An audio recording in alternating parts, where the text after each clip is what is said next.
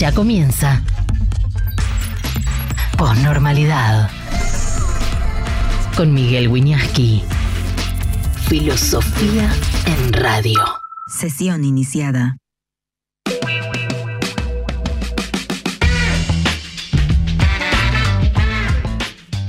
¿Cómo están? Buenas tardes, muy bienvenidos a la posnormalidad en un país posnormal. Pero posnormal no en un sentido peyorativo, ¿eh? quiero siempre trato de precisar el término, no es yo no quiero decir anormal, digo es un país que salió de la normalidad, entendiendo por normalidad tampoco algo positivo, sino una estructura sociopolítica y económica que se repite durante los últimos 70 años. Y ahora es postnormal, de eso se salió. ¿Qué viene en esta posnormalidad? ¿Qué es lo que nos espera? Es incierto. Pues yo creo que todo depende, muchísimo depende de el resultado económico de, la gestión del oficialismo. Viste, si vos bajás realmente la inflación, y se estabilizan algunas variables, eh, la posnormalidad tendría a encauzarse en, un, en una trayectoria, digamos, eh, positiva. Es obvio, ¿no? Lo, que estoy diciendo. Positiva con algunos riesgos, porque también hay que ver en qué medida el sistema de representación indirecta que configura el modelo eh, político, constitucional, eh, sigue siendo respetado, pero está lleno de debates, ¿no? Yo decía hoy en un programa, es un, día en el que tengo distintos, distintas eh, apariciones, digamos así, lo cual no sé si es bueno. Las de acá sí son muy buenas, todas son buenas, bueno me parece, me da la impresión, después vamos a hablar con una periodista, con Luciana Vázquez, y a, intercambiar opiniones al respecto. Lo que, lo que yo digo es que me, da la impresión de que eh, desde el punto de vista presidencial hay una ponderación de los consensos digitales, de generación, de construcción de consensos digitales en confrontación con diversos actores de la vida pública, y quizá una y quizá se observa peyorativamente el consenso deliberativo clásico. Me refiero al Congreso. ¿Por qué? ¿Pero por qué? ¿Por qué ese desprecio al Congreso? Que yo en lo personal no lo desprecio en absoluto. Sí marco, marcamos crisis parlamentarias inolvidables en la Argentina. ¿Quién se puede olvidar de el Congreso enteramente, habrá habido alguna excepción, aplaudiendo de pie la locura de Adolfo Rodríguez A de declarar un default unilateralmente. Eso fue el Congreso. Fue un presidente que duró una semana, pero fue el Congreso. Entonces, la representación también debe cuidarse y debe respetarse el sentimiento o la obligación representativa con toda responsabilidad. ¿no? Sé si alcanzo a explicarme. Entonces, eh, hay una gran pregunta y una gran incertidumbre y es qué va a ocurrir el primero de marzo cuando el presidente tenga que inaugurar las sesiones parlamentarias. En general, es un evento crucial para el, inicio del año político y no sabemos, no sabemos cómo va a ser eso, ¿no? El otro punto que también todos venimos conversando y y, es así, es que en los hechos la discusión de la votación en particular, de la suena un poco aburrido todo esto, pero bueno, es de lo que estamos hablando, de la ley ómnibus se detiene cuando se tratan los fondos fiduciarios. Y es verdad que los fondos fiduciarios son fondos que no audita nadie. También estoy generalizando, creo que algunos sí, pero en general no. Es decir, se detuvo, se detuvo, se trabó ahí eh, cuando, se, cuando apareció el tema del dinero ¿Y, por qué se trabó? Y es cierto, ¿y quiénes lo trabaron? Y después tenemos una discusión que retomo del programa anterior de, de Gonza Prado y las chicas, y que retomo de, todos los programas, todo el mundo está hablando de eso, que es la discusión entre el presidente y Lali Espósito. Porque ahí parece que bueno, hay, hay diversas posiciones, ¿no?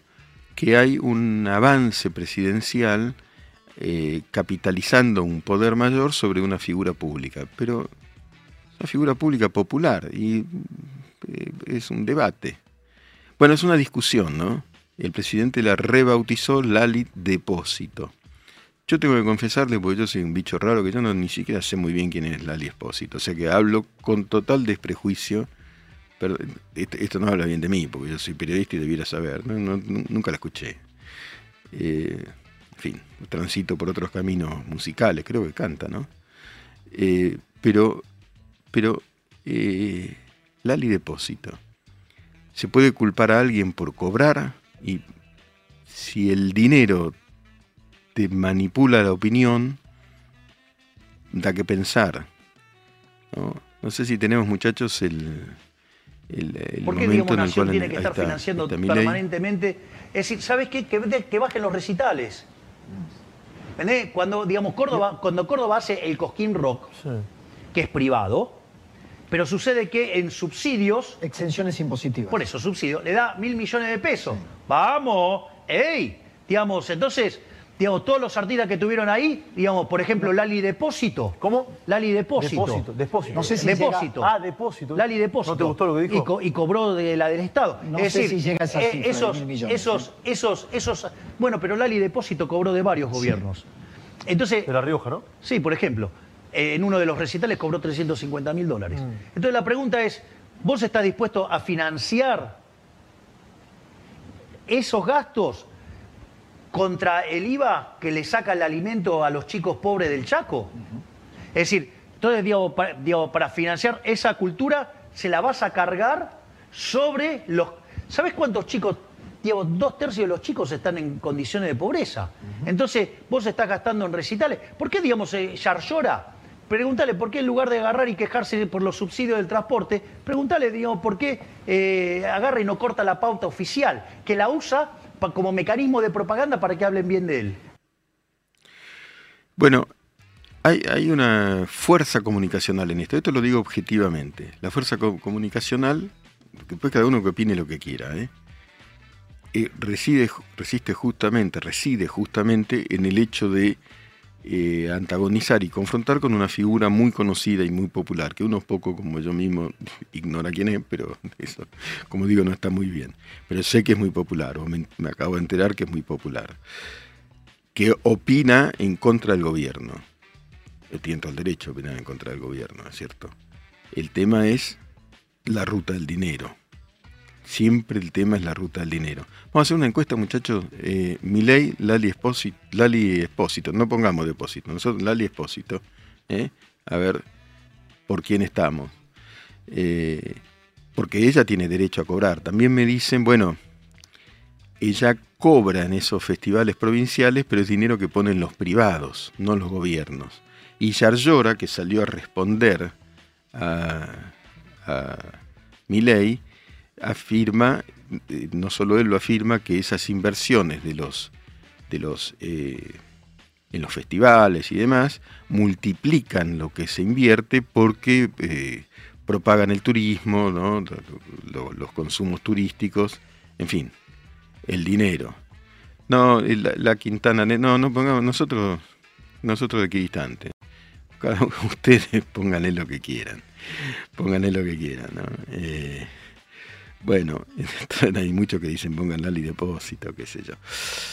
Eh, yo eh, a ver, si yo no me equivoco, ley también dijo después de la eh, de la aparición teórica, llamémosle, de Cristina Fernández, que dijo, que dijo, por una parte dijo, es honesta Cristina Fernández, eso lo que, lo que dice es un delirio, ¿no? Ahí está, ahí está la encuesta. ¿A quién va a casa? Milei, Lali, Lali. A ninguno, eh, y de la tercera opción, a ninguno de los dos. Entonces, lo que, digo, como dice ahí Ignacio, creo que es en el, en el chat del stream, derecho a cobrar. Ahora, todos tienen derecho a opinar políticamente. Si salís a la arena pública, la arena pública tiene su riesgo, ¿no? Eh, es probable que así como das, recibas. Eh, el organizador dice, eh, Mal MDP de Coquín Rock es un privado y cobran 80 mil pesos la entrada por un día. 80 lucas por un día, ¿sabe la entrada? Mirá, me dicen que sí, 80 lucas el Cosquín Rock. Este, hay que ponerlas, ¿eh? bueno, si si la tiene. Y dos días 150, me dice acá la producción. Camila, nuevo valor de Neura que la- ya empezó, la está rompiendo. Eh, dos días 150 lucas. Bueno, si lo pagan, ¿no? Eh, Martín Martín dice, fíjate qué privado le pagaría 350 lucas verdes a esa piba. Por esa guita traes a músicos de primera línea internacional. Yo digo, bueno, por algo se lo pagarán, no sé. Por algo se lo pagarán. Acá me dicen que la Noctus Sempra que la hagan en Twitch también la encuesta. Parece que los de Twitch no pueden, no sé si se puede. Noctus Sempra y ahí verán los muchachos. Eh, ¿Habrá sobreprecios? Hay que indagar todo eso. Yar Llora decía eh, que, eh, lo repito porque pareciera ser un argumento muy fuerte, que está el turismo en juego. Bueno, hay que indagar qué pasa con la plata y ya sabemos que es el orden de, la- de prioridades. Cuando vos salís a la arena pública, la arena pública sale de mil maneras, en diversas instancias. Si vos sos muy popular, muy popular, y hablas, probablemente eh, eso no caiga en saco roto y tenga ecos y, y réplicas. Cualquier, bueno, si uno aparece acá en una pantalla, probablemente también haya réplicas y disidencias. Es así, son reglas del juego. Ahora, algunos afirman, sí, pero no se puede comparar el poder presidencial con el de un privado. ¿No? Bueno, eh, eh, la actriz o cantante es una persona privada, pero también hay un poder de la popularidad. Eh, si es un respecto del privado, quiero hacer otra consideración también. ¿Quién es el privado? ¿En qué sentido? Porque las cosas deben transparentarse, porque si el privado, no, digo que sea el caso, ¿eh? está en correlación empresarial o en coproducción empresarial gubernamental con algún gobierno, ese dinero también tiene un, interés político, económico, privado. Sí, es privado, pero ¿cuáles son los contratos que tiene con el gobierno? Puede tener, esto no habla de ninguna ilegalidad, sí, eh, significa que eh, permite la libre interpretación. Tiene negocios, bueno, correcto, puede, puede tenerlos. El tema, eh, dice Aguante Boca, dice un bostero por ahí, pero con todo respeto te lo digo, ¿eh? el tema, además acá está Fantino, así que respetamos, el tema es, es que Lali está usando dinero de los pobres para hacer propaganda a un gobierno. Bueno, a ver, vamos, a discutir. Sí, de los pobres, pero le pagan. Son, pobres, pero le pagan. Si es que son pobres, lo que le pagan. Ahora la, la entrada del Cosquín Rock, no sé. Cómo se perdió, cómo se perdió eh, brújula respecto de los precios, este, yo no sabría decir si eso es mucho, si es poco. La, la culpa es del gobierno que le paga, dice Pauli Ramírez. Bueno, pero el gobierno te dice, sí, pero yo le pago, pero me trae un montón de gente. ¿No? Germán Siever dice, yo le cuestiono a Lali porque ella decide quién es antipatria. Bueno, tiene derecho. Yo eh, me, trato de ser equidistante con todo. Tiene derecho. Mm, yo la verdad es que no, no, no sé bien qué viene diciendo. Me parece que es distinto, hasta donde yo sé, que el caso de Luis Brandoni. Que Brandoni hace décadas que eh, viene considerando esto, lo que considera. Es un tipo que es radical y dice lo que se le ocurre y tiene una, trayectoria política eh, consolidada y a lo largo de toda una época en el país. ¿Qué es Martín López la excepción del IIBB? Si lo podés explicar. Pues, me imagino que te estás refiriendo a algún tipo de beneficio impositivo. ya no es radical, dice en el, en el streaming mi- Milletana, es como nuestro Otodox, se refiere a, Agustín Rodríguez. Bueno, pero es de, origen radical. Eh, Nahuel, profe, ¿vos cobrarías 350 dólares por dar una charla sabiendo cuando lo vale? ¿Que no se paga ese monto en el mercado? Yo no, eh, la verdad es que si, si, la charla para mí tiene costos, este, yo la cobro, yo quiero ser honesto, pero no, no se la cobro a los a gobiernos ni a universidades públicas. pero yo quién soy. Entonces, esta piba parece que me dijeron que llena un, llena un river. no. Eh, profe, creo que lo único discutible de lo que dijo Lali es admitir que vive del Estado en la letra de su canción. Después te puede gustar o no, pero algún talento tiene. Si no, no le iría bien. Yo no lo discuto eso. No discuto que alguien tenga talento. Lo que digo es que, lo, que me pregunto, pero ustedes dirán, porque hay una encuesta, ya hay 223 votos, eh, lo, que digo es que si el dinero, que es difícil probarlo también, determina tu opinión política, es algo para pensar nada más, no, no, no lo sé. Pero también creo que hay que mirarlo desde otro lugar, como estrategia política presidencial. Leonardo Romero opina muy mal eh, de lo de Lali, no la llama expósito como yo. Yo como no la conozco, no le pongo la, la de adelante, la verdad que no la conozco. tampoco me voy a tomar mucho el trabajo de conocerla, quiero decirle. No está muy bien esto de que no me tome el trabajo, no, no tengo ganas. Tengo ganas. Me voy a escuchar a Carlos Gardel. ¿Qué cree que te diga? Este, para eso, ¿no? Que no cobraba de nadie excepto de, de su talento indiscutible. Quiero poner una verdulería, dice BLC Channel, y que el Estado me dé guita. No, mire, y claro, eh, el, Estado, viejo. Yo escribo libros. Acá me meto en otra polémica fuertísima. Pauli Ramírez, haces bien Miguel, mira. Eh, eh, Mister, vamos Miguel, no aflojé contra los K nunca, no, no solo no aflojo, sino que la verdad que yo escribí La Dueña, no me voy a cansar de decirlo, díganme lo que quieran, con Nico, en 2014 le empezamos a escribir, ¿eh? En 2014 cuando estaba en pleno poder Cristina, ¿eh? No, no fue fácil, ¿eh? la tuvimos que bancar, así que a mí no me hablen de eso porque eso fue realmente corrupción. Ahí no tengo duda, no haría encuesta ni nada, lo, tengo probado. Hay que basarse en la información, pero no lo quiero aburrir. Eh, si el que te contrata para dar la charla y te paga 250 lucas es, es, un gobernador donde los nenes están muriendo de hambre, vas igual, yo no.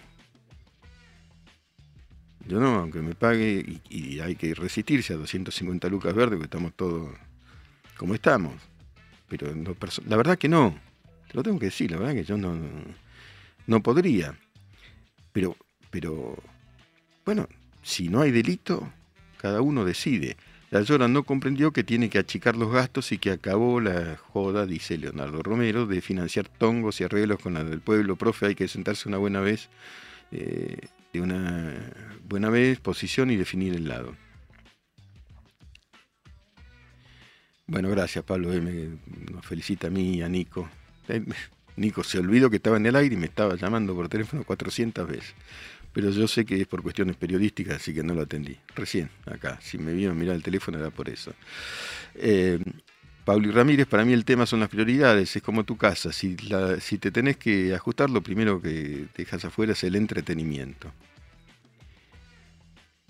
Eh, el tema de las prioridades, miren, voy, con esto y enseguida vamos con Luciana Vázquez. Durante la Segunda Guerra Mundial, Inglaterra mantuvo abiertas y subvencionadas las universidades, porque los temas son complejos.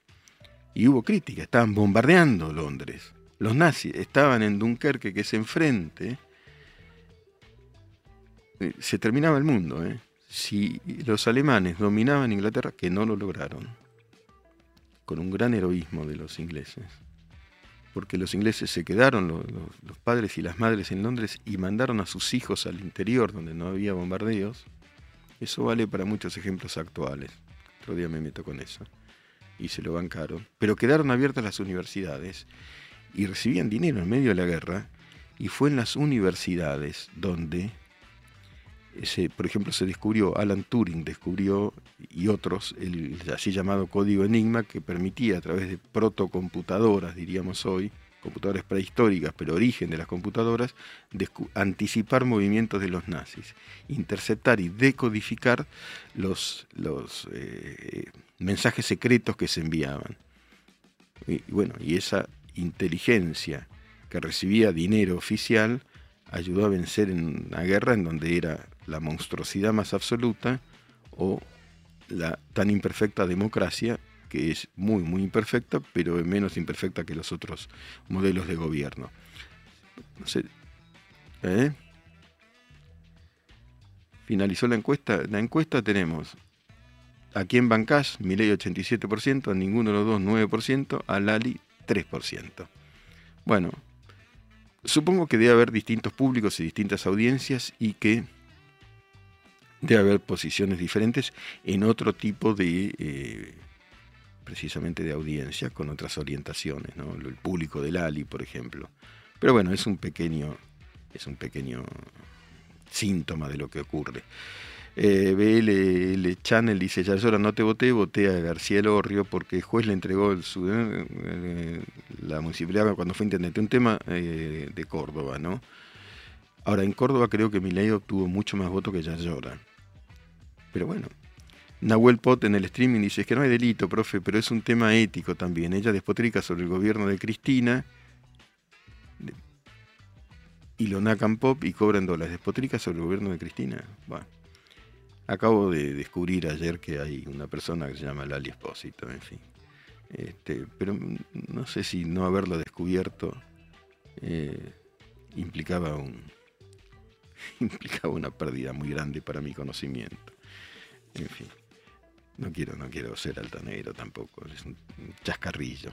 No sé si tenemos a Luciana Vázquez conectada. Todavía no. Ahora, ahora me avisan.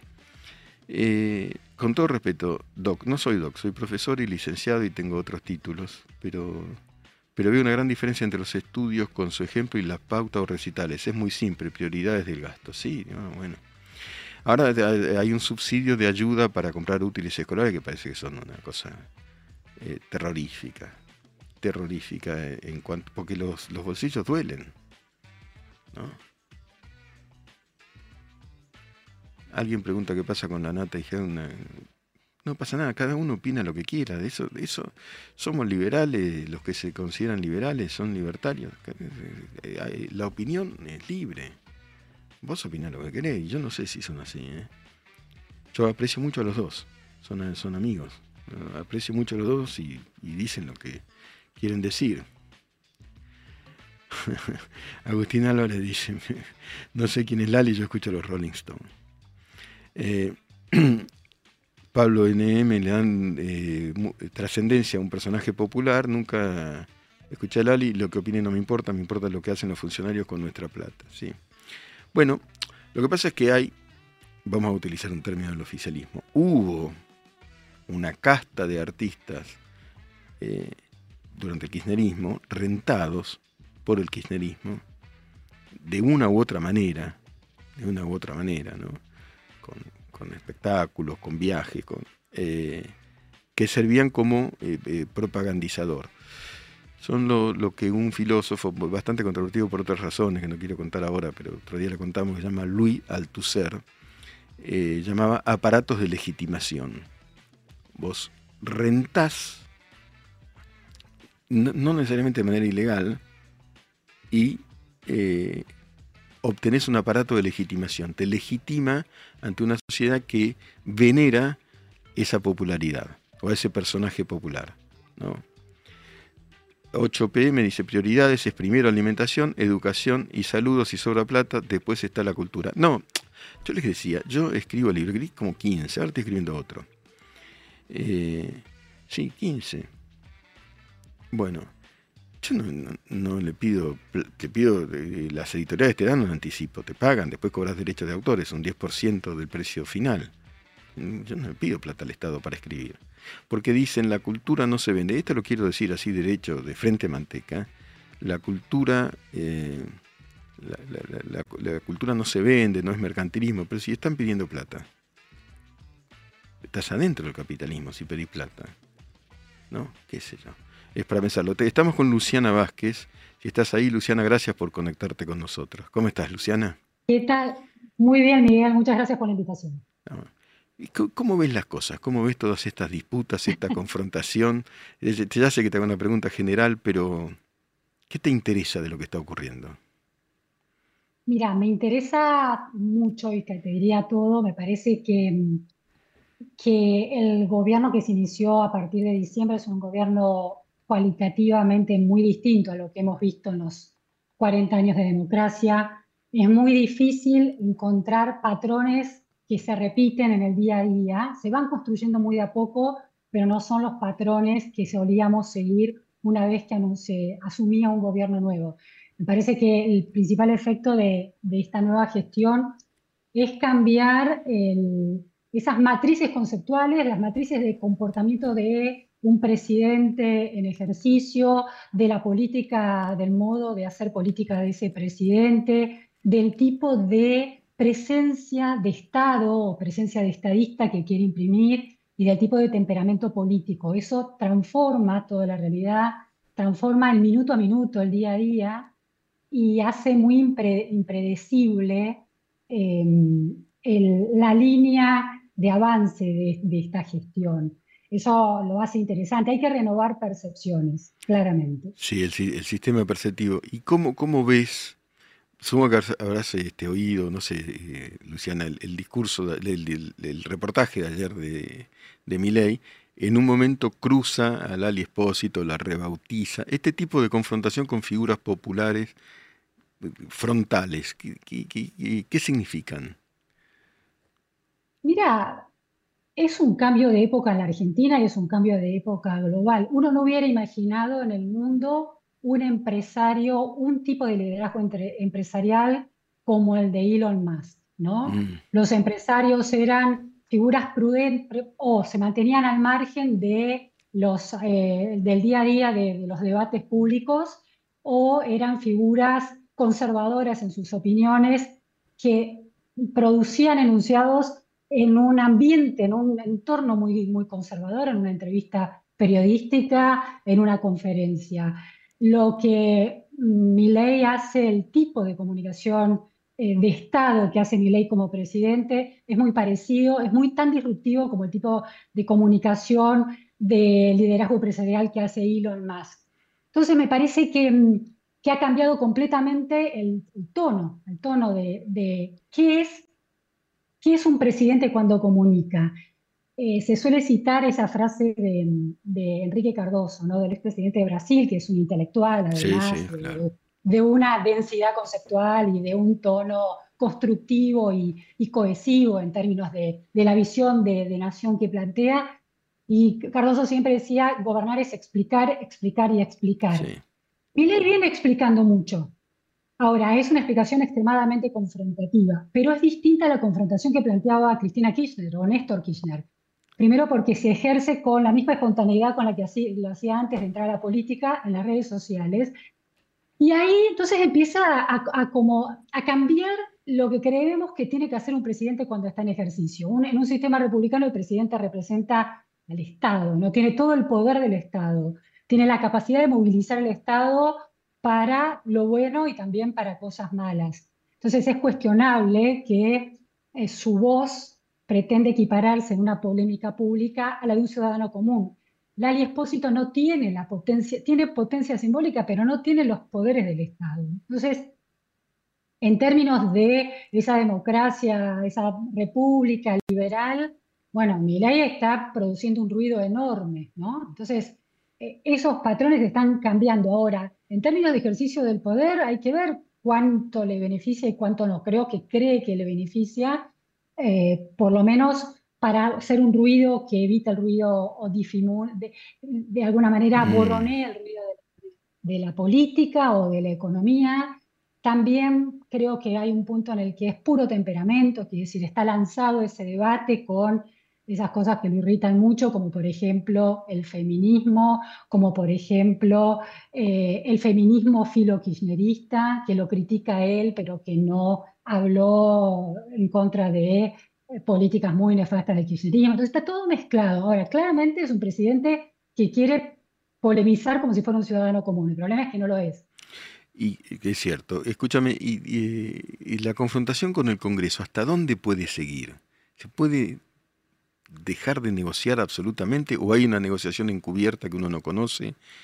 ¿Cómo lo ves? ¿Qué, qué, podés decir al respecto? Mira, a mí me parece que cuando toma la decisión de quitar todo el capítulo fiscal, ahí se ve un poco eh, la, trastienda de su concepción. El Congreso, básicamente, espera que tengo, se me activó Siri, no sé por qué. Ahí está. Eh, el Congreso es Milei es un presidente débil en términos institucionales, en términos de los poderes del Estado. Controla el poder ejecutivo, pero no al legislativo, una minoría absoluta, como no lo ha tenido ningún gobierno en estos 40 años. Y te diré que en la historia de, los 100 años de democracia electiva este, en la Argentina. Entonces, em, si Milei hubiera tenido un Congreso fuerte, su pragmatismo lo, lo habría orientado a otro tipo de política. Como es débil, debe mostrarse fuerte y arbitrario de alguna manera. Cuando quita el capítulo fiscal, lo que dice, lo que está planteando es, tengo que hacer un ajuste coyuntural lo más rápido posible, se me va a complicar en el Congreso, retiro el capítulo fiscal y avanzo con esas medidas del día a día que puede controlar desde el Ejecutivo sin pedir la legitimación del Congreso.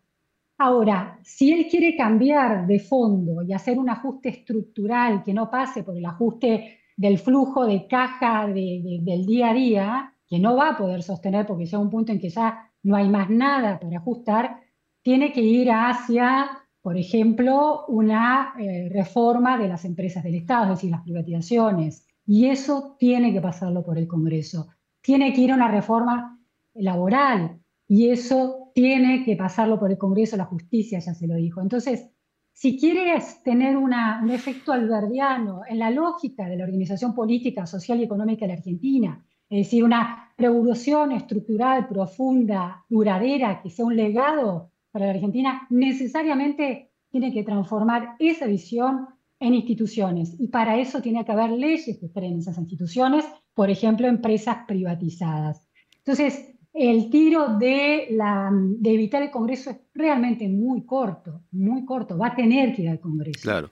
Por el momento, eh, esta es la impresión que yo tengo, como que le tira a los parlamentarios el peso de la opinión pública que lo votó, no sé cuánto, cuánto dura esa, ese favor de la opinión pública, y construye ahí en la opinión pública, ¿no? Como consensos digitales. ¿Cuánto dura el favor de la opinión pública? Bueno, habrá que ver creo que el favor de la opinión pública dura mientras el ajuste no sea más fuerte que la percepción de que el pasado que se venía sosteniendo, es decir, el modo de hacer Argentina, de construir la Argentina de kirchnerismo, era inviable. Cuando esa memoria se agote, si el ajuste no produjo reducción de inflación, va a ser insostenible. Si el ajuste produce una baja de inflación muy contundente, y sobre eso, la política, a ver, el peronismo se disciplina con el poder. Cuando Alberto Fernández ganó las elecciones, disciplinó por un tiempo la tropa. Cuando Macri gana las elecciones en 2015, lo disciplina por un tiempo. Milei está intentando encontrar maneras de disciplinar a la oposición en general y a los gobernadores en general, cuya mayoría son peronistas. Y lo está haciendo diciéndole yo gané con una mayoría, la renuevo en cada debate, en la construcción de la casta política como enemigos, la voy a renovar y a intentar fijar a esa legitimidad con la derrota de la inflación. Si eso lo logra, la política se va a alinear detrás de esa disciplina porque va a tener a la gente de su lado. Si no logra la baja inflación, no hay ajuste que dure. Entonces, eh, la construcción de la casta como enemigo siempre que llegue el resultado antiinflacionario. Si ese resultado no llega, no va a tener mucha chance. La verdad es que es así, la elección de medio término la va a tener complicadísima y el ajuste en, la gente, la gente está, estamos todos tachando ítems del presupuesto doméstico con el lema no hay plata, porque nos toca también, y lo sostenemos mientras tanto a ver si se produce un cambio de fondo. Si ese cambio de fondo no llega, va a ser muy difícil eh, que se sostenga la legitimidad de mi ley. Ahora, también es cierto que mi ley transforma las percepciones y la política es percepción, el poder es percepción y los gobernadores son astutos, ¿no? Eh, Macri le dio todo a los gobernadores. Los gobernadores, la mayoría de las provincias casi el 99% de las provincias terminaron con superávit fiscal la gestión, atravesaron y fueron construyendo superávit fiscal la gestión de Cambiemos. Y después se le pusieron en contra. Entonces, en términos de ese tomo y daca de la política, mi ley debe estar haciendo ese cálculo. Macri les dio todo y nunca tuvo ese apoyo al final. Bueno, a ver, ahora hay un poco para dar, estoy dispuesto a quitárselos. Esa es la, jugada política que está haciendo, porque básicamente hay dos cosas en las que no cree mi ley y a las que no le debe nada mi ley. Una es la política, no nació ahí y no ganó por la política conservadora, digo, la que se ha sostenido en estas cuatro décadas, y no cree en el Estado. Entonces, romper la política y poner en juego la lógica, romper la lógica sostenida durante 40 años del Estado argentino, que no es muy efectivo y es difícil de defender, es algo que para mi ley no tiene costo, para su percepción de su Para su convicción, claro. Para su convicción. Ahora, cuando la gente, y la gente puede acompañar eso, pues se agotó después de 20 años de kirchnerismo, de casi 3, 40 años de peronismo, salvo algunos impases, el, el de Macri y el de Alfonsín. Se cansó de, un, de una mirada, de una composición que no le dio resultado. Al contrario, generó más, más deudas que, que, resultados. Entonces, todo está, este es un año muy clave. Todo está, yo creo que tiene unos meses todavía de aguante social, no de la oposición, no de los gremios, no de los sectores naturalmente movilizados, pero de ese sector que lo votó, de ese gran sector que son su base, el 30%, y los votantes de Juntos por el Cambio que esperan un cambio de la, de la matriz macroeconómica argentina. Luciana, gracias por, por la inteligencia de siempre. Gracias por conectarte con nosotros. No, gracias, gracias a vos por la oportunidad y por, la, por las preguntas que permiten tener. La seguimos, la seguimos. Un beso grande. Gracias. Gracias. Beso grande. Bueno, vamos a una pausa, muchachos. Enseguida. Jueves Postnormal con Miguel Wiñaski.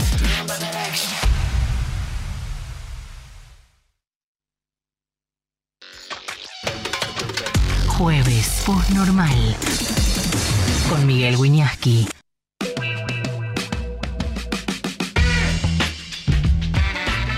Bueno, va vamos a ver, ¿no, chicos? Un, un pequeño extracto de eh, lo que dijo el novio de Lali Espósito que se llama Pedro Rosenblatt, creo que es kirchnerista, ¿no? El chico. Bueno, un pibe acá, está bien. A ver, escuchemos para tener siempre las dos partes. Ahí vamos. Ahí no, vamos. el novio de Lali, sobre los dichos de Milei.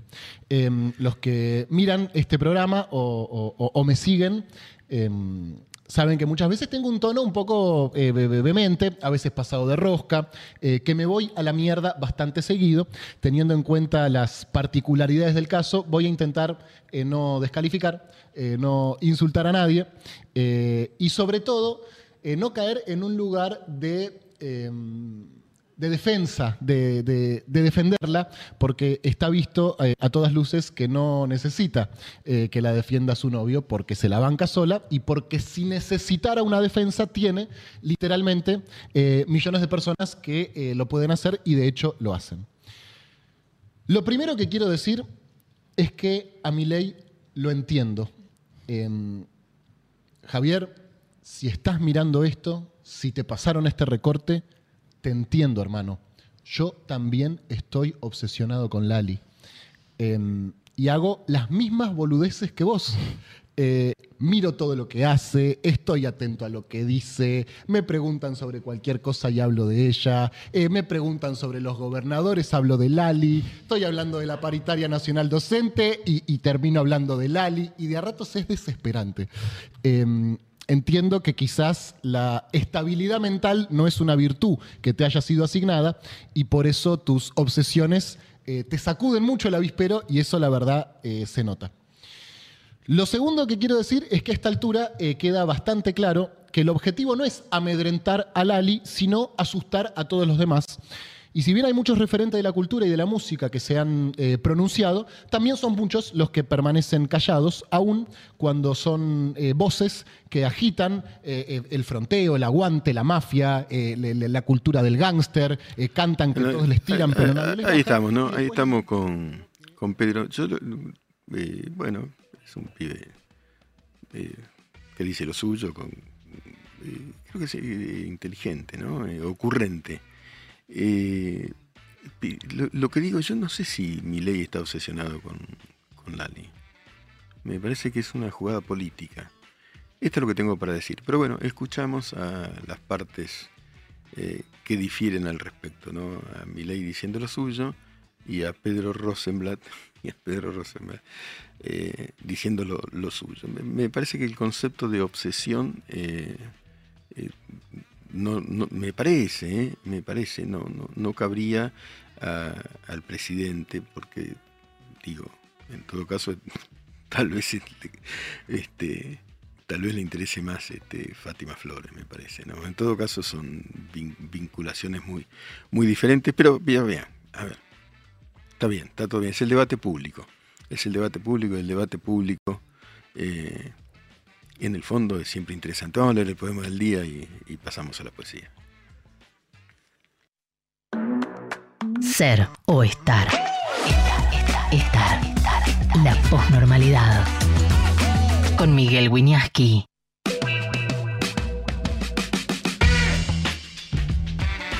En la posnormalidad la poesía se lee de pie, en este caso de la premio Nobel poetisa estadounidense Louis Gluck, El dilema de Telémaco. Telémaco, como saben en la eh, mitología, es el hijo de Ulises y de Penélope. El dilema de, de Telémaco de Louis Gluck. Nunca me decido sobre qué poner en la tumba de mis padres. Sé lo que Él quiere. Él quiere amado. Lo que ciertamente resulta muy exacto, sobre todo si contamos a todas esas mujeres. Pero eso dejaría a mi madre a la intemperie. Ella me dice que en realidad no le importa lo más mínimo, ella prefiere ser descripta por sus logros. No tendría yo mucho tacto si les recordara que uno no honra a sus muertos, perpetuando sus vanidades, sus autoproyecciones. Mi propio criterio me recomienda exactitud sin palabrería. Son mis padres y en consecuencia los visualizo juntos. A veces me inclino por marido y mujer, a veces por fuerzas contrarias. Puerto Deportivo, mi corazón era un muro de piedra que tú de todas formas traspasaste. Mi corazón era un jardín isleño a punto de ser pisoteado por ti. Tú no querías mi corazón, tú ibas de camino a mi cuerpo. Nada de eso fue mi culpa, lo eras todo para mí, no solo belleza y, dinero. Cuando hacíamos el amor, el gato se iba a otro cuarto. Entonces me olvidaste. No en vano las piedras estremecían alrededor del jardín amurallado. No hay nada allí ahora excepto ese salvajismo que la gente llama naturaleza, el caos que se hace con todo. Me llevaste a un lugar donde llegué a ver la maldad en mi carácter y me dejaste ahí. El gato abandonado gimotea en el dormitorio.